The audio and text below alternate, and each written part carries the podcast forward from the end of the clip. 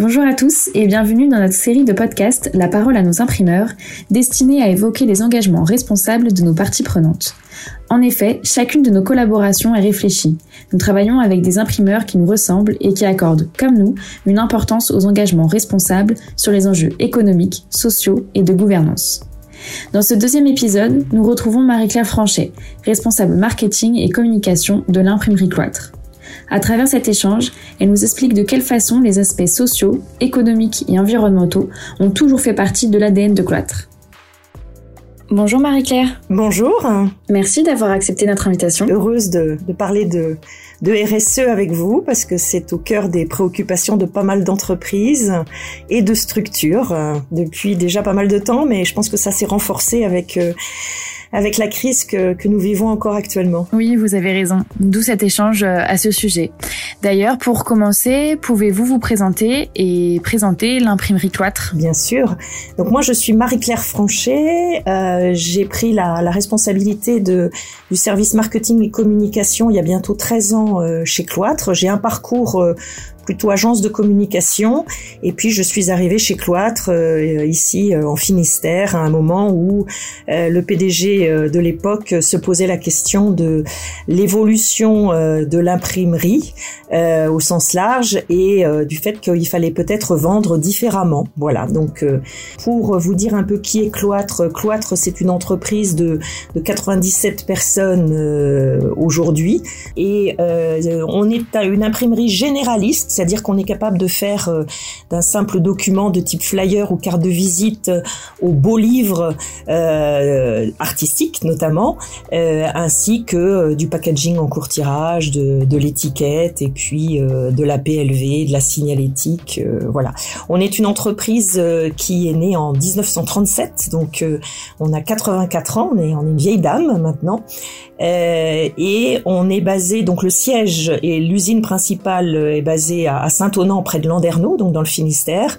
On a un atelier de production également à Quimper et puis une agence commerciale à, Rennes et à Paris. Merci pour cette présentation. Afin de rentrer davantage dans les détails, pouvez-vous nous parler de votre charte d'engagement responsable pour demain? Alors, euh, pour vous expliquer un petit peu la démarche de Cloître, ce qu'il faut savoir, c'est que euh, Cloître faisait du développement durable bien avant que le mot euh, n'existât puisque les frères cloîtres, c'était à la fois des gens euh, qui étaient très engagés euh, écologiquement, mais qui étaient engagés déjà sur euh, le, le, le, trépied, je dirais, du, de la RSE, c'est-à-dire l'aspect sociétal et l'aspect économique. Ça fait vraiment partie de l'ADN de cloître. Donc, pendant très longtemps, on n'a pas eu besoin de formalisation parce que euh, toutes les démarches de cloître étaient empreintes euh, de ces aspects-là. Euh, quand développement durable s'est transformé en RSE, bah, tout, tout, naturellement, notre rapport développement durable que l'on faisait, c'est-à-dire qu'on écrit déjà depuis pas mal d'années ce que l'on fait chaque chaque année dans ce sens, eh bien, il est devenu le rapport RSE de l'entreprise qu'on met d'ailleurs à disposition de nos clients sur notre site internet pour expliquer pour expliquer ça. Donc euh, sur l'aspect environnemental, euh, bah, je dirais comme tout imprimeur qui se respecte, euh, on, a la marque Imprime Vert qui est vraiment le basique des basiques, même si aujourd'hui tous les imprimeurs ne sont pas Imprime Vert, faut le savoir, parce que Imprime Vert c'est simplement la bonne gestion des déchets, donc c'est un minimum. Mais chaque année, nous renouvelons bien sûr cette marque-là.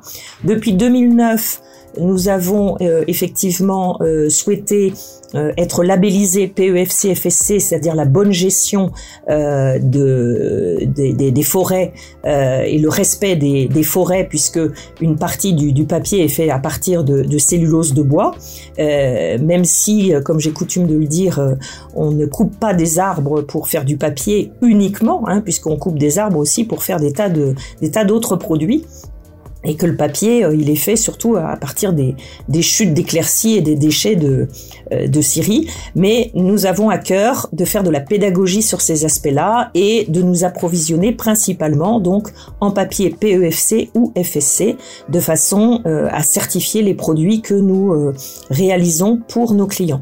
Donc nous avons ces, ces certifications qui sont renouvelées chaque année puisqu'elles font appel à un audit également.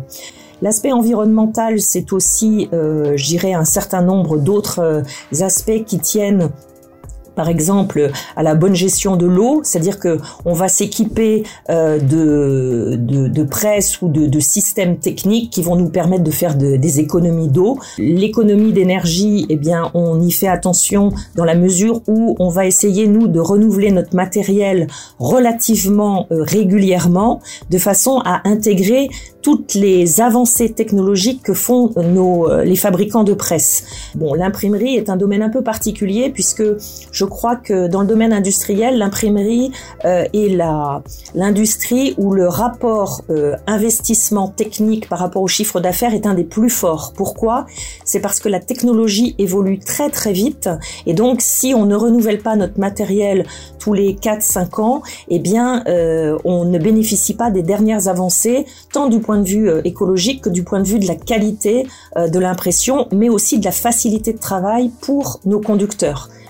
Euh, nos presses aujourd'hui sont équipées d'un certain nombre de systèmes de, de, caméras embarquées, de systèmes de calage automatique qui vont permettre, euh, j'irai à nos salariés de, euh, de travailler plus, plus facilement et euh, de mieux gérer aussi les, les, gestes et postures. Donc voilà, sur la partie environnementale, à la fois notre management d'entreprise, mais aussi la pédagogie que l'on fait. Pouvez-vous nous en dire plus sur votre démarche d'être un fournisseur géographiquement proche?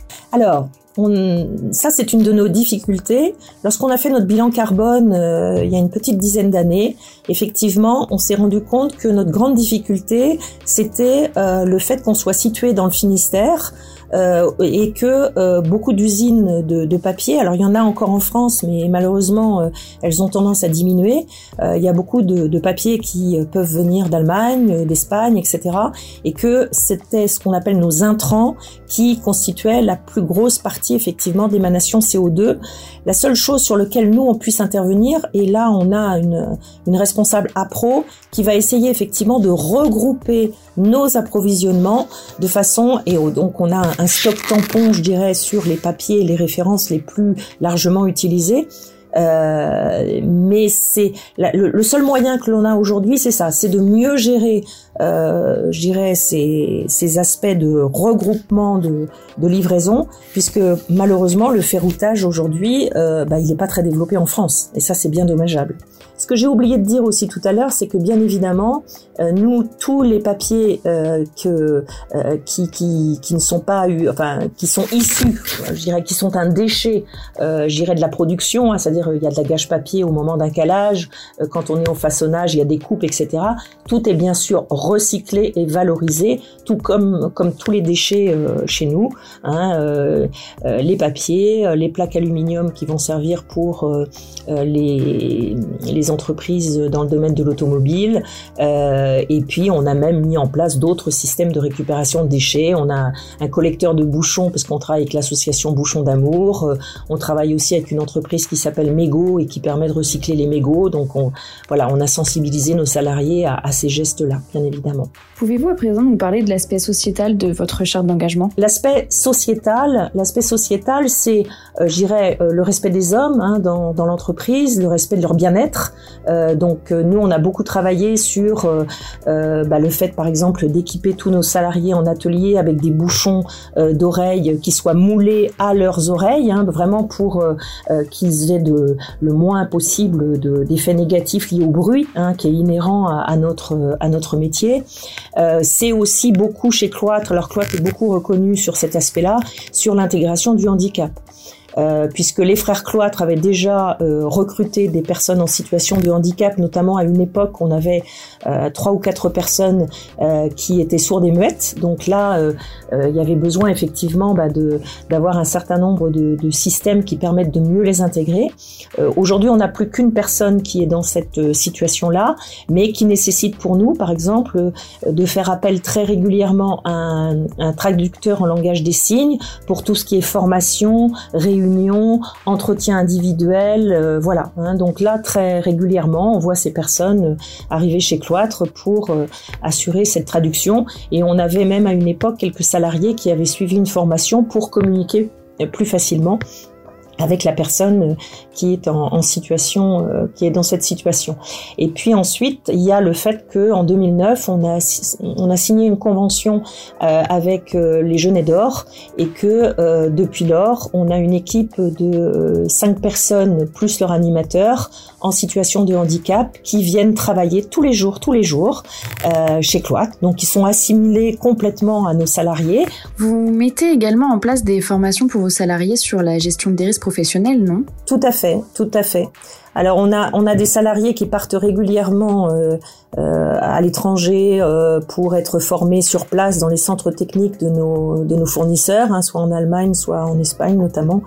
Donc ça ça c'est important pour nous que la, les, gens soient formés. On travaille beaucoup sur la polyvalence également depuis notamment un an.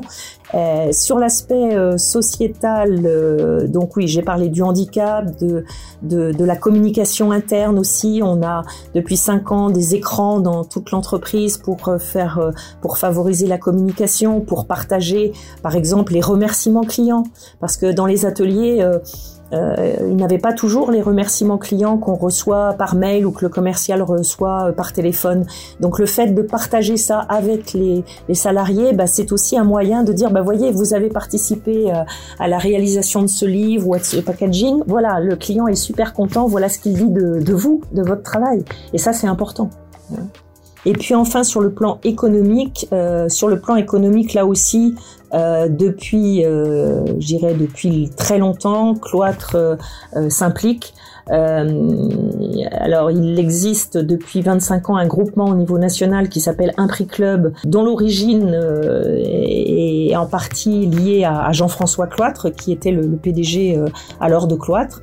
C'est un groupement de 80 imprimeurs aujourd'hui qui a pour objectif de travailler ensemble sur des bonnes pratiques, mais aussi de pouvoir faire des achats et de faire des négociations en étant plus, plus important, en représentant une force de frappe plus importante auprès des papetiers et auprès des fabricants de presse. Et puis ensuite, bah, il y a bien évidemment notre implication au sein de Produits en Bretagne, puisque on est membre de Produits en Bretagne depuis 2005 et on est actif, vraiment actif. Donc on essaye vraiment de, participer à la vie de cette association parce qu'elle correspond euh, à à notre souhait de développer la région Bretagne, euh, d'aider au développement de son économie euh, et euh, le fait de discuter avec d'autres secteurs d'activité, bah, c'est forcément très enrichissant. Merci pour ces informations concernant votre charte d'engagement.